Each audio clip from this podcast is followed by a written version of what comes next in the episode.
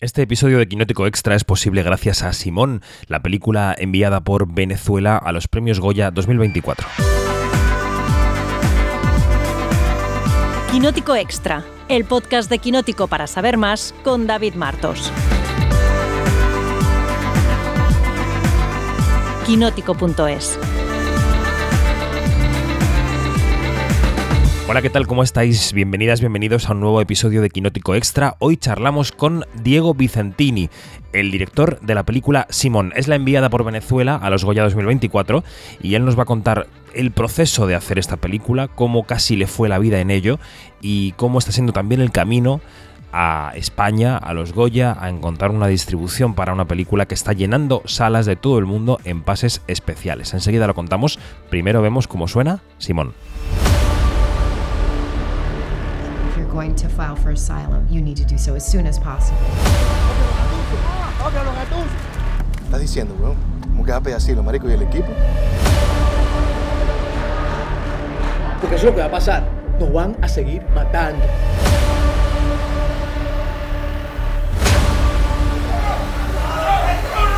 Pues esto que escuchamos es el tráiler de Simón, Simón, que es una de las películas preseleccionadas en la categoría de los Goya, la mejor película iberoamericana. Y antes de saludar a su director, saludo desde Bremen a Yanina Pérez Arias. ¿Qué tal, Yanina? Buenos días. Hola, Moin, ¿qué tal? Muy bien. Oye, siempre lo dices en Quinótico, ¿eh? que cuando hay una película que tiene un rinconcito venezolano, que es tu país de origen, a ti te emociona, pero es que esta película es netamente venezolana. Sí, y, por, y la emoción es doble, porque eh, no solamente es una película venezolana, sino que es una buena película venezolana. o sea, que no es porque esté por allí eh, Diego Vicentini, pero Diego, tápate los, los, oídos, por favor. No has escuchado esto. Vamos a saludar al, al, director que nos escucha desde Los Ángeles, Diego Vicentini. ¿Qué tal? Buenas eh, noches para ti, o buenos días, o bueno, no sé qué son. ¿Qué tal? ¿Cómo estás? Buenos días, 10 de la mañana acá. Un placer, David y Janina. Muy bien, igualmente. Eh, bueno, Diego, primero, el contexto en el que se produce esta conversación es el contexto de la preselección de la película para los Goya y además de, de, de, tu próxima presentación de la película en España, ¿no? Te quería preguntar un poco, bueno, ¿en qué punto está la película ahora mismo en su recorrido vital? ¿Dónde la situarías? Eh, bueno, ya estamos en la corrida comercial, en salas de cine, aunque justamente ahorita pronto vamos a lo que probablemente ya será el último festival, en el Festival de Cine de Bogotá, que cumple 40 años, entonces pronto la vamos a presentar por, por primera vez allá en, en Bogotá en dos semanas, eh, pero ya estamos en corrida comercial, ya la película tiene dos meses en, en Venezuela y estamos en países como Chile, Panamá, Perú, Costa Rica. Estamos estrenando mañana en Toronto, en Boston y pronto en Colombia, Argentina, Paraguay, Bolivia. Estamos ya en conversación con España para uh -huh. estrenarla en salas de cine en España. Entonces, bueno, estamos en plena corrida comercial. Te quería preguntar por España precisamente, claro, si tienes ya distribución, porque sé que vas a venir en los próximos días a presentar la película a nuestro país para avalarla un poco, para arroparla de cara a los premios, pero ¿tienes ya eh, distribución en España cerrada? Eh, no, no cerrada, y estamos en, en, ciertos procesos, por ejemplo, el, el proceso de la censura, que en España tarda como varias semanas, entonces bueno, estamos haciendo todos los trámites, pero sí la intención es que llegue a salas de cine en España. Entiendo que hablas de la, de la clasificación por edades, sí, ¿no? Sí. De que lo, el Claro, gobierno diga dónde, dónde se sitúa. Bueno, eh, Janina, aquí tenemos a Diego Vicentini. Tú has visto, como he visto yo, la película. Una película con temas. Puf, podemos hablar aquí de los temas de la película mm. durante dos horas. ¿Por dónde empezarías tú? Yo empezaría a ver, yo empezaría eh, eh, por ese, por el título, ¿no? Simón es no solamente el nombre de este líder estudiantil, sino también que Simón tiene un gran peso eh, como nombre en, en, toda Latinoamérica porque remite de inmediato a Simón Bolívar, si que fue parece, el libertador. Si te parece, Yanni, puedes contar un poco eh, sucintamente eh, la trama de la película, ¿no? Para que quien nos escucha sepa de qué va. Sí, bueno, eh, a ver, em, la película se trata de Simón, que es un líder estudiantil, y em, Simón em, es un líder estudiantil universitario y se centra la película en el 2017, pero la película va, hace flashback. ¿No? Uh -huh. de, eh, del 2017 al presente, porque eh, es, Simón eh, ha participado en, en unas em, protestas estudiantiles, que fueron esas protestas estudiantiles del 2017, y está ahora mismo en Miami eh, en proceso de solicitar asilo político. Y desde allí, desde ese, desde ese momento, entonces él, este, conocemos que, cuál ha sido su proceso hasta llegar a donde está ahora mismo, que, está, que es en Miami. Em, claro, eh, yo preferiría que Diego dijera más porque no sé hasta dónde puedo yo reventar aquí Claro. los spoilers. Eh, no, bueno, sí, eh, co- como dices, eh, la película trata sobre un líder estudiantil venezolano que está pidiendo asilo político en Miami y la, la trama de la película se centra en, en el proceso de asilo político en donde Simón tiene que poco a poco eh, ir contando qué fue lo que le pasó para nosotros ir, irnos, la película va revelando poco a poco de por qué un joven que básicamente está dispuesto a dar la vida por la lucha de libertad de su país, ahora se encuentra en otro país, básicamente hab- habiendo abandonado la lucha y dejando atrás todo y queriendo más bien olvidarse de, de su pasado. Entonces poco a poco vamos entendiendo qué fue lo que le pasó para encontrarnos con un Simón completamente distinto al Simón que era en Venezuela. Y tú le preguntabas, Yanni, por el nombre, ¿no? Exactamente, porque el nombre tiene un, un gran peso. ¿Por qué te decantaste por ese nombre precisamente? Bueno, como dices, para nosotros siempre automáticamente hacemos la asociación con Simón Bolívar y para mí era simplemente atribuirle como esa mitología que tiene Bolívar de el libertador a todos los jóvenes eh, que han luchado por la libertad de nuestro país, que, pero que la mayoría son anónimos eh, no los conocemos por nombres, no son casos famosos, siempre, o sea, la mayoría son unos chamos en sus eh, universidades o en su grupo social que, que, bueno, que tomaron una iniciativa, que arriesgaron muchísimo, muchos que les quitaron la vida, eh, y para mí merecen quedar como los libertadores del país cuando, especial, bueno, cuando, cuando este capítulo de nuestro país termine, y no solo son esta generación del 2017-2014, pero han habido generaciones previas de estudiantes del 2002, 2007, eh, y, y también como ajustar ese enfoque, porque bueno, Bolívar tiene esa mitología y, pero es como eh, una visión mesiánica, ¿no? De un solo individuo y él es el libertador, pero al final lo que ocurrirá en el país va a ser un esfuerzo colectivo, no, no, no depender o esperar de una persona que venga a rescatarnos, sino va a requerir un esfuerzo colectivo de los muchísimos de Simón que existen en el país y, alrededor del mundo, en cualquier país que esté pasando por algo similar. Claro, claro. A mí se me ocurría que cuando hablamos de una película venezolana es porque hablamos de una película que se ha hecho con, con dinero venezolano, ¿no? Que la producción es venezolana.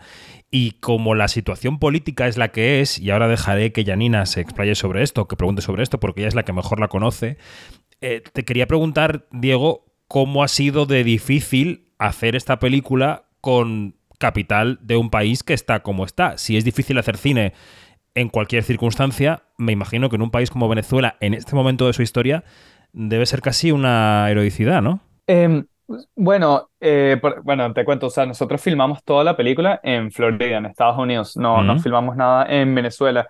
Y si, si bien es cierto lo que dices, que la complicación a nivel económico de poder filmar algo en Venezuela, dadas las circunstancias, em, nosotros filmamos todo fuera. La dificultad para nosotros, o sea, digamos que... Sí, me bueno, refería más bien a la, a la financiación, más que al rodaje, porque sí que sabía que el rodaje se había hecho en Florida, ¿no? Sí, entonces la, la- o sea, pero es que lo digo porque el reto de- verdadero de esta película, más allá de buscar el financiamiento, sería hacer esta película en Venezuela. Ujú. Correríamos peligro de, de represalias, de, de quizás ir presos, de que nos pudiera pasar algo y esa fue la razón por la cual no fuimos a grabar nada en Venezuela.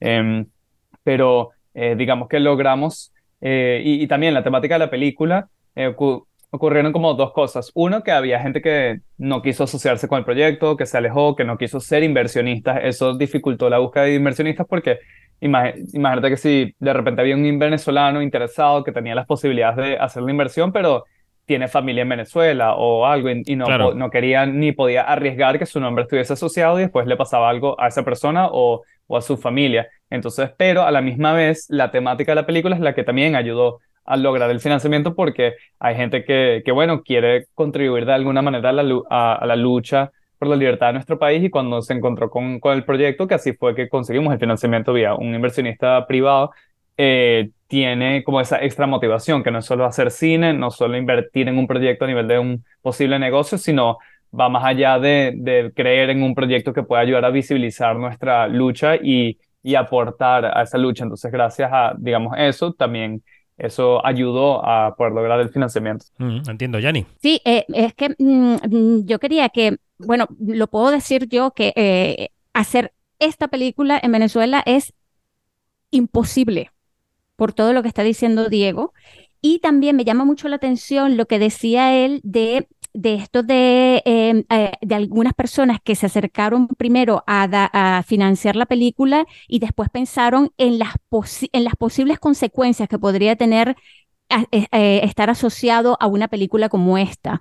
Em, tú también estuviste, eh, tuviste esa, es- es- en esta eh, disyuntiva, pero claro, tú no tenías nada que perder, ¿no, Diego? Porque tú vives en, tú vives en, en Estados Unidos, ya no tienes familia directa en Venezuela, entonces claro que, pa- eh, que para ti el riesgo era menor, pero cuando vas a presentar la película en Venezuela, quiero que por favor nos cuentes qué fue lo que pasó en ese momento. Sí, bueno, no, no, no diría que no tengo nada que perder porque desde que empecé a escribir la película tuve que as- asumir que, bueno, ya no iba a poder regresar a mi país y, bueno, para mí sí lo considero una pérdida eh, ya no poder regresar a, a tu país. Lo que sí estoy de acuerdo y, como dices, que no, no era un riesgo físico hacer esta película porque, bueno, como no vivo en Venezuela, claro, y, y ningún, creo que ningún cineasta en Venezuela pudiera haber hecho esta película. Em, pero bueno, yo, y yo tenía 13 años sin, sin ir a Venezuela. Yo me fui a los 15 años, solo regresé unos días a los 16 años. Pero sí, tengo el 2010 que, que no iba. Y teníamos, eh, íbamos a estrenarla en Venezuela en el Festival del Cine Venezolano, que fue en julio. Y la verdad es que no tenía planes de, de ir por, por, bueno, básicamente miedo, eh, por no saber qué podía pasar. Pero a- a- al final, unos días antes, sentí que, que tenía que ir, sentí que, que era como traicionar a la película no ir, porque bueno, la película trata también sobre eso, sobre ahí vamos a tener que arriesgar en esta lucha para poder conseguir lo que queremos. Si no, si no queremos arriesgar nada, no vamos a conseguir nada, porque nunca va a ser fácil nada de que lo, lo que tengamos que hacer en esta lucha. Y, y sí, hevi- hemos- nuestra experiencia ya nos había mostrado que hace una diferencia estar en los festivales de cine. Entonces, eh, sí queríamos ganar el festival porque ganar el festival implicaba más visibilidad, implicaba más chances de ser postulado para los Goya eh, y todo eso siguen siendo como pasos y pasos que nos ayudan a visibilizar esta historia y llegar, llevarla más lejos. Entonces, no sé, sentí que sí, yo quería que, o sea, sentí que era como, si no iba, era esperar que los demás tomaran un riesgo en vez de, de, de yo, como que, el- que los jurados se arriesgaran a, a poner su nombre y votar por la película, que el festival la proyectara, todo el mundo se estaba de, algún, de alguna manera poniendo algo en riesgo al asociarse con la película o apoyarla, y yo me iba a quedar en Los Ángeles, entonces sentí que, que eso, no sé, que eh, traicionaba como em, la, la misma película, entonces decidí ir y claro, bueno, con todas las precauciones, eh, entré por Colombia, por la frontera, en carro, no avisé nada en las redes, no avisé nada Claro. al festival, simplemente me, me aparecí allí eh, y bueno, sí, presenté la película y bueno, fue uno, por un lado una experiencia hermosa porque también yo tenía una incertidumbre de cómo le iban a recibir los venezolanos en Venezuela, porque al final es una película que cuenta desde la perspectiva de Simón fuera y yo que tengo más de una década fuera, de repente, no sé, tenía la duda de que quizás no podía no caer bien en Venezuela o la perspectiva era muy distinta a los que están allá, pero la, la sorpresa linda fue que la, la acogida fue muy, muy, muy fuerte, más bien. Sentí que pegaba más, fuerte la película en Venezuela que fuera de Venezuela con los que nos hemos ido. Y fue hermosa, pero a la misma vez también muy, estuve muy tenso, muy nervioso en esa proyección, cuando Claro. pasaban las escenas estaba sudando frío, el proyeccionista a los 10 minutos de la película abajo y me dijo, mira, si pasa algo me avisas y no había ni pasado las cosas más fuertes en la película porque le queda hay gente del Ministerio de Cultura acá y por si acaso, este, después la rueda de prensa el día después eran todos los canales del- del gobierno y todas las preguntas fueron dirigidas hacia nosotros y, y diciendo cosas en contra. También nos sacaron en cara de lo que el, SECNA, el SENAC en el certificado de nacionalidad nos había puesto que estamos en la posible violación de la ley contra el odio y convivencia pacífica, Madre que son, mía. 10 a 20, que son 10 a 20 años en cárcel. Entonces, sí, bueno, fue, fue tenso. Eh, más bien yo después de esa rueda de prensa le pregunté a alguien ahí de, con, de confianza y que tiene muchos años de experiencia ahí en el festival, eh, yendo al festival, que estaba nervioso, pero me, esa persona como me aseguró que, mira, no te va a pasar nada, sé que tienes tiempo sin venir ir a Venezuela, pero, y da miedo, pero, pero no va a pasar nada, nunca ha metido a nadie preso por una película, tranquilo. Igualmente ese, el día después decidí irme y cuando estaba a 10 minutos de cruzar la frontera, esa misma persona nos llamó y nos dijo, váyanse, no, no, no estén aquí. Entonces, eh, lo, lo, lo, bueno es que hay un final feliz, que no, no fuimos, no pasó nada y más bien terminamos ganando el festival. Así que bueno, fue toda una aventura.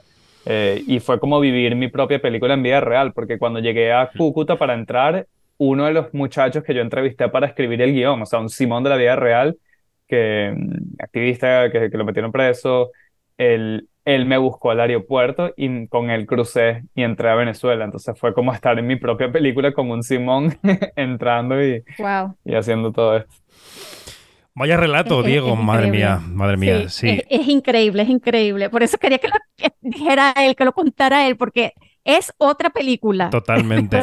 Tengo una curiosidad en cuanto a los Goya, Diego, que igual me puedes eh, resolver, porque claro, la película concurre a los Goya como de nacionalidad venezolana y me gustaría saber si el gobierno venezolano tiene algo que decir en esa calificación nacional de la película o si solamente con la certificación de, de, qué nacionalidad son los productores, ya la película es venezolana? Eh, sí, nosotros teníamos que pasar por este proceso de, nacionalidad y justo por eso es que era tan importante para nosotros hacerlo, para poder tener la posibilidad de ser postulados para, para los Goya, para otros premios. Mm. Y nosotros la verdad es que cuando hicimos el proceso siempre pensábamos que nos los iban a negar, que iban a inventar cualquier cosa, que le iban a censurar desde ese momento. Eh, pero bueno, ya que ha pasado el tiempo, más bien lo que hemos visto es que lo que han querido es, o eh, de nuevo, esto es como nuestra opinión, nuestra perspectiva, que lo que han querido es ignorar la película y más bien ni mencionarla y no darle más prensa, no darle más atención que obviamente si nos hubieran censurado y negado el certificado venezolano, una película que está dirigida por un venezolano, escrita por un venezolano sobre Venezuela con todos los elencos venezolanos, iba a ser muy claro y obvio la censura y va a generar mucho más atención. Y, y si te fijas, los últimos dos años, las películas venezolanas en, en, Venezuela, el, el, la tendencia de público que han tenido en averaje son 5.000 personas, o sea, muy bajo, no se ven las películas, la gente no va al cine, entonces para mí yo creo que la apuesta era que ellos pensaban que no, no iban a tener que hacer nada, porque, ok, dale, que estrenen la película y que la van a ver 3.000 personas o 7.000 personas si le va muy bien. Eh, claro, la sorpresa es que ya vamos por 110.000 personas eh, que, que, la han visto en Venezuela. Eh, pero bueno, ya, ya eso es todo después de este proceso que nos dieron la certificación y para ser postulado para los Goya, eso lo decían los académicos, o sea, es un proceso democrático, son, no sé, como 400 miembros de la academia y es simplemente una votación, tienen, pueden ver la película en, el, en, el, en la página web de, de la academia con, con una clave y es simplemente votación. Entonces, claro, cuando allí no tiene la mano el gobierno y es algo hmm. democrático, bueno, allí sí, sí tuvimos esa posibilidad de hacer la postulación por los Goya. Qué interesante. A eso le puedes sumar también, Diego, eh, que es año electoral. Sí, sí, hay muchas razones por las cuales no se han querido meter y, y por ejemplo, el CENAC, que es el ente gubernamental ese que, de cinematografía, el que nos dio la certificación, em, que es como el ente responsable a nivel gubernamental de promover la cinematografía. Cuando ganamos el festival de cine más importante del país, o sea, no existió Simón, no hubo mención, tú ves los posts en Instagram de, de la cuenta del Senaki felicitando todas las otras películas excepto la nuestra, no existe, diciendo que a la otra película, esta, la más premiada, la verdad que nosotros fuimos la más premiada y con el premio más importante no existe. Después cuando recibimos la postulación para el Goya, tampoco existe la película, no se menciona, no se habla y bueno, eh, son como los eventos más importantes cinematográficos del país. Eh, también somos la película más taquillera en Venezuela en los últimos seis años. Sale la noticia y, de nuevo, no, no existe, no, no se hablan. Entonces ya hemos visto claramente que lo que han querido es ignorarla y ni mencionarla ni tocarla. Madre como Simón, sí, y mira, como Simón ya va, van por siete millones de personas que están fuera del país, estamos hablando de una, de, bueno, de, una, desgracia, una diáspora increíble Este, pero bueno, pero es que es una, de verdad que es una desgracia todo esto. Pero fíjate que me llama mucho la atención, este, cómo ha sido em, esto de mostrar la película en la a la diáspora venezolana en, en, ciudades claves y me gustaría saber cómo ha sido esos únicos pases, cómo ha sido el recibimiento de esos venezolanos que están fuera y también que se han acercado muchísimas personas que no son venezolanas. Sí. Bueno, ha sido, eh, ha sido como una locura y una sorpresa porque nosotros hicimos esta gira que fue autogestionada. Esto fue nosotros alquilar una sala de cine en cada país e ir a presentarle. Yo iba y hacer un cineforo. Lo hicimos en, en Madrid, en Buenos Aires, en Santiago, en Quito, Lima, Medellín, eh, Panamá. Y, pero lo que sucedió con eso es que se empezaron a dar cuenta como los cines donde lo hacíamos, de, de, la cantidad de personas que iba, se agotaron todas las funciones en todos los países y la gente como llamaba a los cines pidiendo que, que dónde estaban las entradas, cómo conseguían más. Y eso nos ha llevado a tener distribución en todos estos países. O sea, ahorita estamos en cartelera, eso, en Chile, Perú, Panamá, vamos a estrenar en Argentina, Colombia, Bolivia, Paraguay, eh, Costa Rica, República Dominicana, México. Eh, y ha sido así, bueno, una historia de cine independiente, nosotros llamando directamente, hablando con los cines sin distribuidor y, y bueno, ya tenemos distribución básicamente en toda Latinoamérica y ahorita para España. Em, ha sido una, una locura, pero e, esa gira puntual fue muy fuerte, muy intensa, muy linda, muy emotiva y porque, o sea, con lo que salí de esa gira, eh, por ejemplo, en, en, España, que, en, en Madrid, que hicimos en el Cine Capitol, o sea, se agotó una función de mil, 1030 personas agotadas y, y, que nos estaban pidiendo para hacer una segunda al mismo día. Eh, es muy impresionante tener a mil, mil personas enfrente. También en Miami fueron de 800 personas en, eh, y, y tener tanta gente afectada emocionalmente al mismo tiempo. O sea, con esa gira obviamente hay un lado bonito como cineasta, que la gente conecte con tu película, que la película funcione, los personajes, los diálogos, pero a la misma vez es muy doloroso ver, poder palpar y sentir lo que es esta herida colectiva, lo que es este dolor. No hubo ni una función de las que yo fui donde no había alguien en el público que fue torturado, eh, ni, ni hablar de alguien pidiendo asilo político, ni hablar de alguien que le hayan matado a un amigo, un primo, o que se separó la familia, pero hasta torturados habían en cada función. Es que no había ni una que, que alguien nos separaba y, y echa, eh, nos contaba. Em, pero fue, fue increíble em, poder eh, vivir eso con, con la diáspora, que la gente te agradezca, que se sienta representada, que se sienta validada su historia. Los cineforos pocas veces me hacen preguntas, sino más bien es la gente cuenta su, historia y qué le ha pasado y cómo se identifica, pero también poder vivir y presenciar el impacto para el público no venezolano. Por ejemplo, en Ecuador se paró alguien después el, en el cineforo, se paró un ecuatoriano y dijo, en nombre de Ecuador o por todos los ecuatorianos, quiero disculparme con los venezolanos aquí si, si han sufrido de prejuicios, si los han juzgado por haberse ido, si los hemos maltratado, sufrido de xenofobia, perdón. También en Lima una mujer se paró y dijo, eh, ya ahora es que entiendo a mis hermanos venezolanos, entiendo que me necesitan nuestro cariño y nuestro apoyo y disculpen si, si no ha sido así desde que llegaron. Entonces poder también ver ese efecto que puede tener, bueno, y como el poder que tiene el cine, ¿no? De poder generar eso en una hora y media eh, y poder ofrecer una perspectiva más íntima o poder generar empatía o mayor entendimiento, ha sido súper poderoso y, valioso para mí mm. vivir eso. Te quería preguntar por el tono de la película precisamente, porque evidentemente es un tema em, terriblemente político, un tema terriblemente social, un tema que te toca de cerca en primera persona, a ti, a tu familia, a tus seres queridos.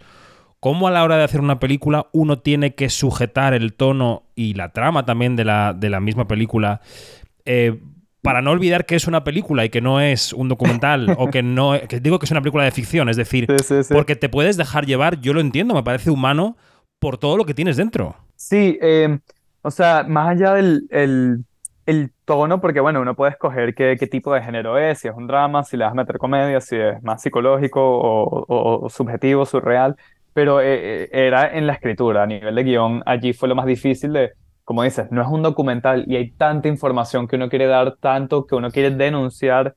Eh, eso fue lo más difícil y también tener un balance en la mente siempre que tengo dos públicos. Uno el venezolano, donde no necesito contextualizarlo, puedo asumir que saben muchísimas cosas y, y esta película obviamente en gran parte es para los venezolanos y, y no quiero aburrirlos, decirles cosas que ya saben. Entonces, ¿cómo lo mantengo interesante para un venezolano? Pero lo mismo es tener clarísimo el enfoque, que esto quiero que, que llegue a un público internacional y tengo que contextualizarlos, tengo que asumir que si no sabes que ni Venezuela es un país en el mapa, eh, poder entender la película y entender eh, como la escala del problema, que esto no es como que, ah, mira la historia de un muchacho que pasó por esto y que no, no, no, esto es todo un país. Entonces, ¿cómo balancear esas dos cosas? Sí, fue, fue de lo más difícil, pero al final terminé viendo que, o, o por el camino que me fui, es que si me voy por lo más como que entre más me alejaba de la política, entre menos contaba, sentía que le favorecía la película, porque si no, Ya. claro, empieza a sentir que, ah, que hay mucha información, esto lo que me quiere es contar la historia de un país y al final no es eso, esto es una historia humana, esta es la historia sobre un joven lidiando con su, con su trauma, con estrés postraumático, con, con algo que le ocurrió y no, no, no tiene las herramientas todavía para ni procesarlas, ni mucho menos hablar del tema. Y cuando estás viendo así lo político, necesitas contar en detalle lo que te pasó. Entonces, básicamente, la película es una terapia para este muchacho que le pasó algo bien traumático y tiene que, para poder quedarse en el país, contarlo. Pero, pero bueno, está lidiando con todo este trauma muy, muy duro y con la culpa de haberse ido de, de su país. Entonces, eh, fue anclarlo más en ese estado emocional, en ese estado psicológico del personaje. Y bueno, obviamente teniéndote que tener algún tipo de información clave y esencial para contextualizar, pero más bien manteniéndolo de, de alguna forma, aunque suena casi que como que, no- que es- o sea, que mantenerla apolítica en cierto sentido. O sea, la Mm. película yo ni Mm. hablo de izquierda a derecha, no menciono a nadie, es más que funcionara como el contexto para contar esta historia humana de este joven y que pudiera ser, haber sido en otro contexto. Lo que pasa es que, bueno, él es venezolano y este es el contexto en el, de, de su vida eh, que lo ha llevado a este momento. Ujú. Mm. Cristian, eh, mm, Diego, si Diego. ha sido, di- digo, di- digo, Diego, Diego, es que estoy leyendo, estaba, estaba, Diego pensando en Cristian, en Cristian McGaffney, que con ese apellido que tiene, este, como que despista mucho, este, que tú lo tienes a él ya desde, desde el corto, ¿no? Que, porque el cortometraje, eh, esta, esta película viene de un cortometraje. Y Diego, me que- quería, quería, eh, quería preguntarte si la- las proyecciones han sido así de emocionales y de emotivas. ¿Cómo fue em, el rodaje con Cristian, con Luis Silva, con Roberto Jaramillo, que, que son todos venezolanos, con el mismo Franklin Virgües, que es una, una gran figura de la televisión venezolana? Eh, ¿cómo fue es- esta, e- el, el rodaje en sí? Bueno, también tuvo sus momentos muy emotivos. Em, sí, habían escenas donde, eh, estaba- claro, yo no me pasaba tan frecuente, ahorita les cuento sí la vez que me pasó, pero como estoy, está- estás dirigiendo, estás muy metido y estás viendo el, el, el, el encuadre y tantas cosas, el performance, que a veces estás un poco desconectado, pero habían escenas donde terminaba un diálogo, que algo sobre Venezuela y me volteaba y la mitad del, del equipo técnico estaba llorando con, con una escena. También nos daba un sentido de, de como seriedad o gravedad para algunas escenas, por ejemplo, toda la tortura, que fue lo último que filmamos, sí había como una atmósfera de, ok, mira, esto estamos filmando, esto es ficción, pero esto sigue sucediendo. Y ahorita mientras estemos filmando esto, hay alguien, hay presos políticos ahorita, esto está sucediendo ahorita, entonces había como este sentido de, de, de respeto hacia, hacia lo que estábamos haciendo. Pero bueno, ustedes que vieron la película, la escena de Simón y Chucho en el cuartico, Sí. em, cuando son ellos dos, Mm. esa escena que, bueno, una escena bien sencilla, son solo Roberto y Cristian, eh, está, en ese cuartico era muy pequeño, entonces solo estaba Horacio Martínez, el cinematógrafo, operando la cámara, el, el boom, el sonidista, eh, y yo, y yo estaba agachado con el monitor así viendo, agachado para que, porque la, la, la, la, cámara se movía, entonces para que yo no apareciera en la toma y todo el resto del equipo técnico estaba fuera de ese cuarto.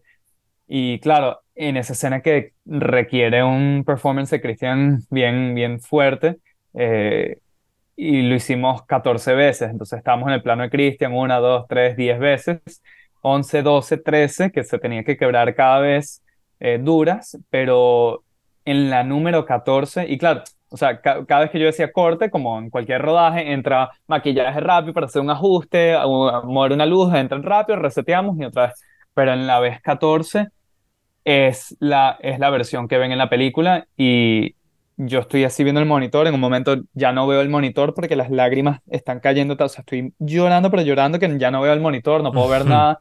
Después me contó Horacio, el cinematógrafo, que también él ya en un momento no podía ver nada, él, simplemente estaba apuntando la cámara, pero por las lágrimas no podía ver nada. Y yo lo que estaba tratando era no hacer ruido así con, con la nariz. Y cuando digo corte, fue, o sea, no hubo que decir nada y el mismo equipo, como se entendió, nadie entró al cuarto, hubo como un silencio, Cristian se quedó llorando, yo estaba llorando, lentamente empezaron a entrar al cuarto, a traernos como papeles para eh, eh, eh, pañuelos y en un momento como que tuvimos que salir para agarrar aire y cuando salgo veo a las 50 personas del equipo técnico en lo mismo, todo el mundo llorando, todo el mundo llorando que hubo que parar la producción, no pudimos continuar, tuvimos que, no sé, frenar como por 20 minutos, salir para afuera, agarrar aire. Hay, hay algunos del equipo que se metieron al baño como a llorar un buen rato y sí, hubo que básicamente frenar la, la, la producción por un ratico mientras nos recuperamos para, bueno, después continuar, pero ese fue como el, el día más memorable para mí, más, más importante porque, bueno, fue una experiencia única. Y también a la misma fue el día 18 de rodaje de 30, entonces ya más de la mitad y ahí fue como que, que de verdad sentí que, ok, tenemos una película, si esto funciona acá, este es el epicentro emocional, si esto nos causó esto, ok, creo que, ¿sabes? Sentir casi que puedo, puedo, fallar en otras escenas, puedo, ¿sabes? Pero, pero, pero, no podía fallar en esta y, y creo que sí la tenemos, entonces, bueno, ya, ya habemos películas. Hmm. Estamos conversando con Diego Vicentini, que es el director de Simón, una de las candidatas al Goya a la mejor película iberoamericana, candidata por Venezuela. Diego, vamos terminando ya esta conversación, pero antes te, quiero contar que hay, muchos votantes y muchas votantes de los Goya que escuchan este podcast y que leen nuestro medio de comunicación, así que estás en un buen sitio para, si tú quieres, no sé si has visto eh, alguna de las eh, otras 15 candidatas ¿no? a la nominación, pero para, decirnos en tu, en tu modo de ver cuáles serían las fortalezas de tu película para la nominación. Es decir, ¿por qué le dirías tú a un académico o académica que debería decantarse por Simón en su papeleta de nominación cuando marque cinco películas en estos días de votación de los Goya? Eh, sí, bueno, yo diría que a través de, de esta película es que he podido de verdad entender lo que es el poder del cine. O sea, antes, claro, como cineasta uno ama el cine y por, por algo se metió en esto y te pudiera haber dicho que, claro, el cine es muy poderoso y creo en ella y por algo quise hacer esta película, pero ahorita em, he entendido mucho mejor y poder vivir todas estas experiencias que he tenido de verdad, lo que significa para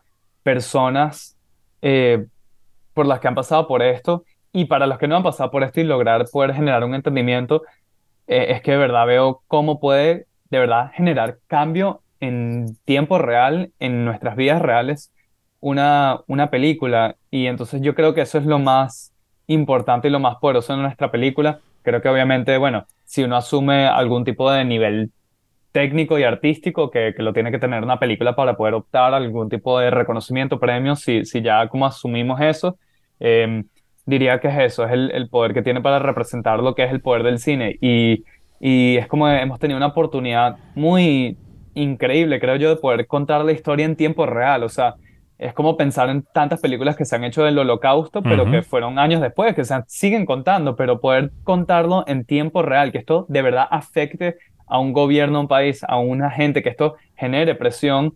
Eh, si se sigue visibilizando, si sigue teniendo plataformas como esta, los Goyas, simplemente que estemos aquí en esta entrevista hablando del tema y que la gente se interese por ver esta película, eso tiene un impacto real y lo estamos viendo. Eh, y, de verdad es eso, yo creo que es una película que está viviendo su propia historia, que es una historia sobre la lucha por la libertad de un país y la misma película está representando esa batalla, o sea, el hecho que haya lo que es, es, muy increíble que, que estemos aquí como postulada para, para los Goya. O sea, eso es un logro de los académicos del cine venezolano que estuvieron dispuestos a poner su nombre y votar por ella porque todo quien toca esta película en Venezuela se pone en riesgo, el mismo jurado del Festival del Cine Venezolano. Entonces, es una película que, que poco a poco ha ido recibiendo este apoyo por mismos Simones, por misma gente que está dispuesta a arriesgar algo por luchar. Y bueno, que los académicos sepan que también nosotros, que ya tuvimos que básicamente renunciar a poder regresar a nuestro propio país por hacer esta película, pero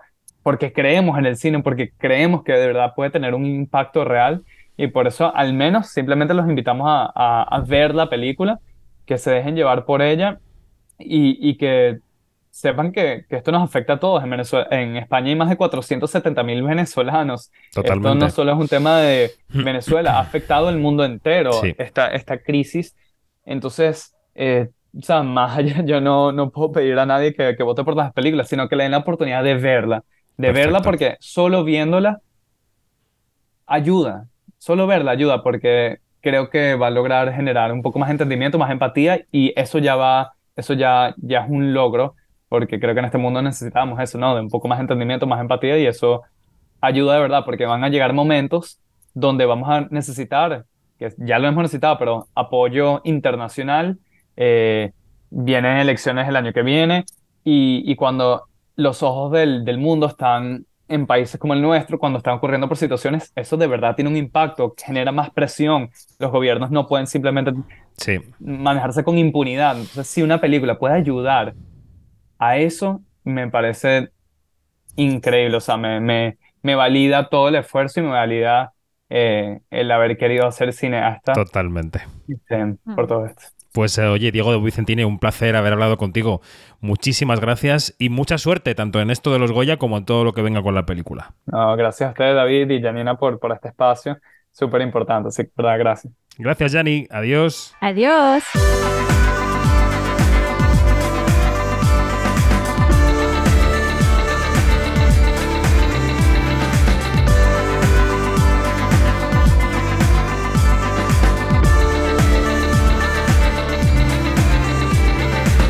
Es todo, más información en quinótico.es, primera con K y segunda con C, y en nuestras redes sociales donde somos Quinótico. Hasta la próxima.